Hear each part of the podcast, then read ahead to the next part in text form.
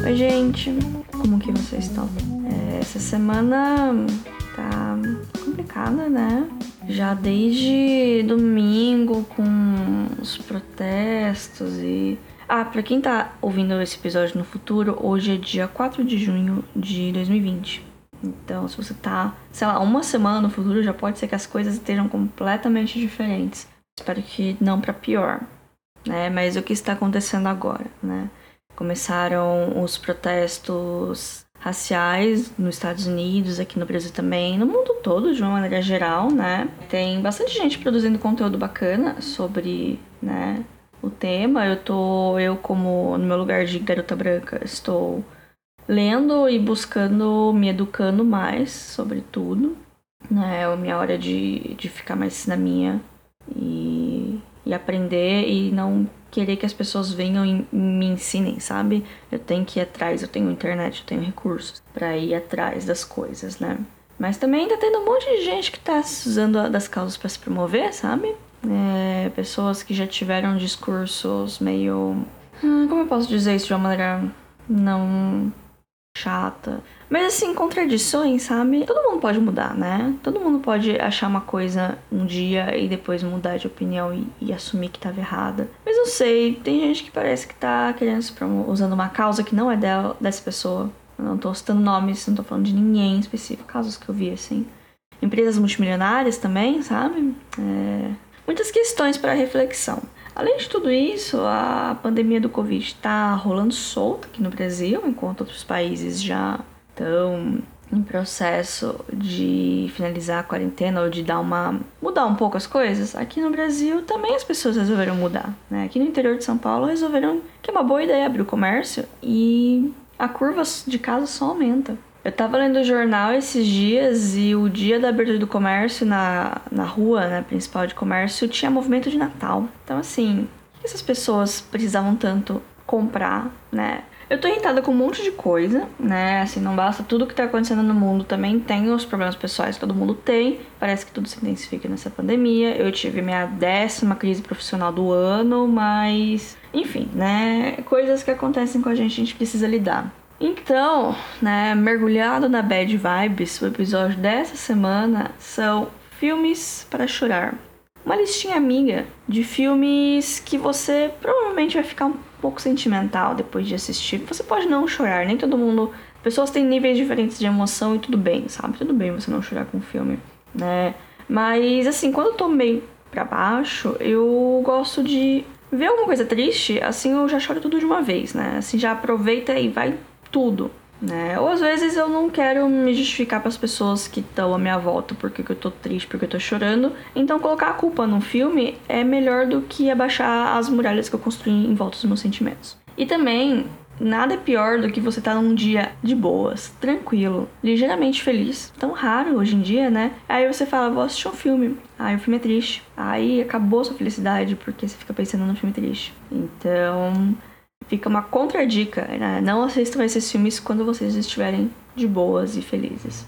Apesar que alguns têm finais, nem todos são tristes, tristes, tristes de a vida não vale a pena. Tem alguns com finais otimistas, né? Mas no meio do caminho você fica pensando, sei lá, na, na mortalidade de todo mundo. Não sei, eu acho triste pensar nisso. Não gosto de pensar nesse assunto, por mais que ele seja tão cotidiano. Aviso médio de spoilers. Eu vou falar por cima o motivo dos filmes serem tristes, só para assim categorizar mesmo, mas eu não acho que isso estrague a experiência. Até porque são filmes bem conhecidos, né? Eu peguei algumas coisas que já são conhecidas, já mesmo que você não tenha assistido, talvez você saiba do que se trata. Né? São filmes que são fáceis de achar, a maioria deles tem nos streamings. E também quis focar nisso, sabe? Não quis nada muito contemplativo e muito difícil, sabe? Porque às vezes quando você não entende ou você tem dificuldade para entender, você não se emociona tanto. Ou demora para se emocionar, é uma emoção retroativa. Você vai ficar triste quando você lembra do filme dois dias depois e você entende o que tava rolando. E eu também quero fazer um anúncio que alguns filmes clichês de quando a pessoa pensa em filme triste não vão estar aqui porque eu não assisti. Por exemplo, Túmulo dos Vagalumes, do Estúdio Ghibli. Não coloquei porque eu sei que é triste e por isso eu não assisti. Mas é bem capaz que eu assista muito em breve, porque, né, como eu falei, aproveitar a tristeza, canalizar as lágrimas para gastar tudo num dia só. E eu tenho gatilho para filmes com perdas de avós ou figuras idosas próximas. Eu não assisti Viva a Vida é uma Festa da Pixar por esse motivo. Eu não assisti um filme que chama A Despedida, The Farewell, que é um filme do ano passado, que ele prometia entrar na cota indie da temporada das premiações, não rolou. Até porque aconteceu uma situação parecida com a do filme comigo no começo do ano, então nunca vou assistir esse filme. Eu conversei com pessoas sobre esse filme e eles me disseram que é uma dramédia e termina assim num tom otimista, né? É triste, mas ele tem um tom otimista, mas mesmo assim eu não, não consegui ver. Bom, a maioria dos filmes dessa lista eu assisti pela primeira vez quando eu era mais nova. Eu era mais inocente, eu era mais facilmente impressionável. Então é bem provável que a memória que eu tenha deles talvez seja mais emocionante do que eles de fato. É, eu não revi nenhum deles num espaço curto de tempo. Quando eu digo espaço curto, eu quero dizer, sei lá, os últimos três anos. Então talvez se eu visse hoje, talvez eu não me emocionasse tanto. Que meu coração foi substituído por uma bombinha de aquário. Mas fica aí a dica. Começando a lista, temos As Memórias de Marnie. É uma animação de 2014 do estúdio Ghibli. E tá disponível na Netflix, inclusive. O filme é sobre uma garota, a Ana, que ela é solitária, é adolescente, tá naquela fase complicada. E ela vai viver com os tios de uma cidadezinha pequena que nada acontece. Lá ela faz amizade com a Marnie, que vive numa casa abandonada. Como muitos filmes do Estúdio Ghibli, eles têm uma proposta bem ampla e a história vai se desenvolvendo nos detalhes do cotidiano e das interações dos personagens, tudo isso num cenário lindíssimo uma animação lindíssima. Assim, não chega no nível para mim de A Viagem de Chihiro, que é uma obra-prima incomparável, mas eu adorei esse filme. Eu me emocionei muito quando assisti ele. E eu acho que é um dos subestimados do estúdio, porque ninguém nunca lembra de falar dele, sabe? Ele foi indicado no Oscar de animação na época. Acho que foi por isso que eu assisti, inclusive, foi as minhas maratonas de Oscar. E eu tava torcendo pra esse filme. Eu não lembro quem tava concorrendo, mas ele era meu favorito do ano. E é curioso que eu achava que o filme ele ia para uma direção bastante corajosa, principalmente por ser uma animação infantil, mas na verdade ele foi para outra direção que eu não estava esperando nem um pouco e partiu meu coração. Então assim, quem assistiu sabe o que eu tô falando, quem não assistiu, assista. É, vale a pena, é bonitinho, é, mesmo que você não esteja na vibe de chorar, talvez você não se emocione tanto, mas não quero estragar a história também, porque o, a virada da história é bem interessante. O próximo da lista é Sempre ao Seu Lado, de 2009, com Richard Gere e o cachorrinho. Esse filme está disponível na Amazon Prime Video e no Telecine Play. Esse é o único filme de animais que eu vou citar aqui, porque eu odeio filme emocionante de cachorro. Por que eu odeio filme emocionante de cachorro? Porque eu acho manipulador e porque eu sou manipulada. Então, assim, eu consigo ver as cordinhas funcionando para tirar as lágrimas, mas mesmo assim as lágrimas saem. Isso me irrita. Acho que é por isso que eu não gosto de filmes com mensagens engrandecedoras. Mas filmes com animais geralmente tem o ápice deles quando o animal morre. Nesse filme é diferente, não é o cachorro que morre, é outro ser vivo que morre. Vocês sabem quem morre. Todo mundo sabe, gente. Esse filme é, é, é filme de 2009. Esse filme tem 11 anos, mas eu todo mundo que eu converso falou que já assistiu esse filme ou já viu um pedaço, sei lá, alguém assistiu contou para ele. Eu fico bastante emocionada com ele. Acho bonito, eu acho bonito a lealdade dos bichinhos e eu gosto muito de cachorro, né? Eu tenho meus cachorros lá, meus, né? Dos meus pais, que cresceram comigo, que a gente não mora mais junto. Aí eu morro de saudade deles, porque eles são muito fofos. Enfim, filme de cachorro me emociona, mas eu evito ver eles porque eu sei que o animal vai morrer eventualmente. E como eu disse, eu não gosto de pensar na mortalidade das coisas, principalmente dos cachorros. Próximo filme, O Curioso Caso de Benjamin Button. Uhum, esse mesmo. Filme de 2008, tá no Telecine Play. Eu amo esse filme. Eu lembro que eu aluguei o DVD da locadora, assisti, eu fiquei fascinada por esse filme. Eu copiei o DVD para devolver o DVD da locadora e ficar com uma cópia para mim para eu assistir a hora que eu quisesse. Eu fiz a minha família inteira assistir esse filme. Eu revi ele inúmeras vezes. Em 2009, que devia ser quando eu assisti, assim, quando já já tinha dado um ano para sair do cinema, ir para DVD e ir para a parte dos DVDs não lançamento, porque era ali que eu alugava, eu nunca alugava DVD de lançamento. Então eu devo ter visto ele em 2009 e para mim era uma das melhores coisas que o cinema me proporcionou. Eu fiquei encantada com os efeitos de envelhecimento no Brad Pitt. Eu fiquei encantada com a Kate Blanchett também, que eu já conhecia porque ela fez Senhor dos Anéis. Mas foi aí que eu comecei a ir mais atrás de coisas que ela fez. Tem um subgênero do romance que sempre mexe muito comigo, que é dos amantes que não podem ficar juntos, mas não porque eles não se amam ou porque eles tentaram ficar juntos e não deu certo, mas sim porque uma situação adversa, fora do controle deles, impede eles de ficarem juntos. E eu sempre achei isso muito triste. Nesse caso, a condição adversa é a passagem de tempo para eles é diferente, porque a Kate Blanchett tem uma vida normal, todo ser humano, enquanto Benjamin Button nasceu velho e vai ficando novo a cada dia que passa. Né? Então isso pode ser um problema eventualmente. Mas tem um momento, aquele meiozinho que os dois estão com idade próxima, que é assim, ó, o pico do amor, e depois é só ladeira abaixo. O fato que eles já se conheciam quando os dois eram crianças, na verdade ela era criança e o Benjamin Button era um velho criança, é um pouquinho estranho. Mas ok. Por mais que ele parecia um velho, ele tinha uma cabeça de criança. E eu achei muito triste quando ela começa a ficar velha e ele começa a ficar criança. Tipo, imagina o psicológico dessa mulher.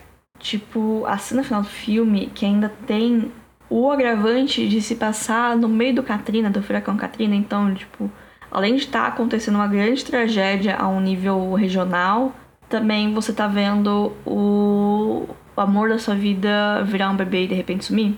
Não é spoiler, gente, é claro que isso ia acontecer. É o curioso caso de Benjamin Button. Não é a curiosa vida de Benjamin Button, mas, né, segue a vida inteira dele. Eventualmente ele ia morrer. Não é spoiler, eu acho. Também é filme de 2008, né, gente? Vamos lá. É, o importante é a jornada e não o fim. Inclusive, é uma longa jornada, eu já aviso, ele tem quase três horas. E a direção é do David Fincher, que eu acho que é um dos meus diretores favoritos da atualidade. Não é o favorito, mas eu gosto bastante dele. Sempre quando ele lança alguma coisa eu vou atrás de ver. É, por exemplo, outros trabalhos dele que são famosos, que vocês podem reconhecer, são Garota Exemplar, Clube da Luta, Seven. Ele criou a série do House of Cards e ele tem uma extensa carreira também com videoclipes. É, alguns icônicos que ele dirigiu são o Freedom, do George Michael, e o Vogue, da Madonna. Então, assim, belíssimo currículo. Ainda no tema Diamantes Condenados, vamos para Desejo e Reparação, filme de 2007. Ele está disponível na Amazon Prime. Olha só, guerra de streamings aqui. Eu aluguei esse filme, também assisti na minha época de locadora, e eu fui muito desavisada, porque o marketing dele aqui no Brasil, ele era muito similar ao marketing do Orgulho e Preconceito. Até porque ambos os filmes são filmes de época, eles são dirigidos pelo Joe Wright, né? Eles têm o mesmo diretor, e a protagonista é interpretada pela Keira Knightley. Além de ter um nome que são duas palavras conectadas por E. Então, orgulho e preconceito, desejo e reparação. Mas isso foi aqui no Brasil, porque o título original do filme é Atonement, que é só reparação. Eles fizeram esse jogo de palavras aqui justamente para tentar puxar o público do orgulho e preconceito. E eu fui nessa, né? Mal sabia o que estava por vir. Eu queria um romancinho de época, de boa. Ele veio um soco na cara. O filme é a estreia também da Saoirse Ronan. Ela tinha só 13 anos na época e ela é a grande vilã desse filme. Inclusive, ela foi indicada no Oscar por esse filme, a primeira indicação dela, a primeira de muitas, né? Ela foi indicada várias vezes, ela foi indicada esse ano, ela tem tudo para virar a nova Amy Adams, que é indicada sempre nunca ganha nada. Mas eu gosto muito dela. O filme ele mostra como uma mentira pode acabar com a vida das pessoas, principalmente se for sobre uma coisa séria, né? E para ajudar, ainda tem a guerra no meio, Segunda Guerra. É um filme desses que se passa num espaço de tempo grande, né? Até que tem a personagem da Saoirse, ela criança, tem mais uma outra atriz que faz ela adulta e uma atriz que faz ela velha. Então tem esse espaço de tempo e dela convivendo com as coisas que ela acabou causando na vida das pessoas por conta de coisas que ela inventou. E o filme também tem uma cena de 5 minutos, hum, sem corte nenhum, sobre Dunkirk. Na verdade, é em Dunkirk. Que o personagem do James McAvoy, que é um mocinho, ele vai pra guerra e ele tá lá e é uma cena lindíssima, dá pra achar no YouTube, só colocar lá Desejo de Reparação Dunkirk. Que é uma cena muito complexa, que a câmera vai passeando assim, vai indo do James McAvoy conversando para as coisas em volta, assim, tá acontecendo um monte de coisa em volta. E parece que você tá na cena, eu achei bastante imersivo, eu acho essa cena muito, muito boa. Eu recomendo muito esse filme, eu acho ele muito bonito, ele é bastante triste, mostra bastante, tipo, nossa, a vida é injusta, né? Mas eu gosto bastante dele, recomendo. E tem um elenco espetacular também. Outro filme também de 2007 é Apenas Uma Vez. Esse filme ele é um pouquinho mais difícil de encontrar. Ele conta a história de um músico de rua em Dublin que conhece uma moça imigrante e a paixão pela música os une. É, apesar disso, não é um filme de romance. Ele é o contrário. Enfim, assistam o filme né, e tiram suas próprias conclusões. O filme ele é muito simples, ele é curto. Algumas coisas me lembram um pouquinho o Antes do Amanhecer, de questão de ser um filme curto, barato e extremamente focado nos personagens e nos diálogos, mais do que nas situações ou nos cenários. O final, ele é meio agridoce, porque os personagens eles meio que conseguem o que eles queriam, mas ao mesmo tempo, não sei, assistam o filme, sabe? É, eu acho ele muito simples, eu acho ele muito bonito, ele tem várias músicas, ele, ele é meio considerado um musical, mas assim, as músicas não são para avançar a história, as músicas são quando os personagens estão cantando juntos. Não é, não é um musical, musical Mulan Rouge, assim. É um musical mais Sing Street, vocês assistiram Música e Sonho? É do mesmo diretor, inclusive tem um estilo bem parecido. É, pro pessoal que assiste filme em inglês, assistam com legenda, porque eles têm um sotaque muito pesado da Irlanda, então é meio difícil de entender. E o filme ele ganhou o Oscar de canção original, né?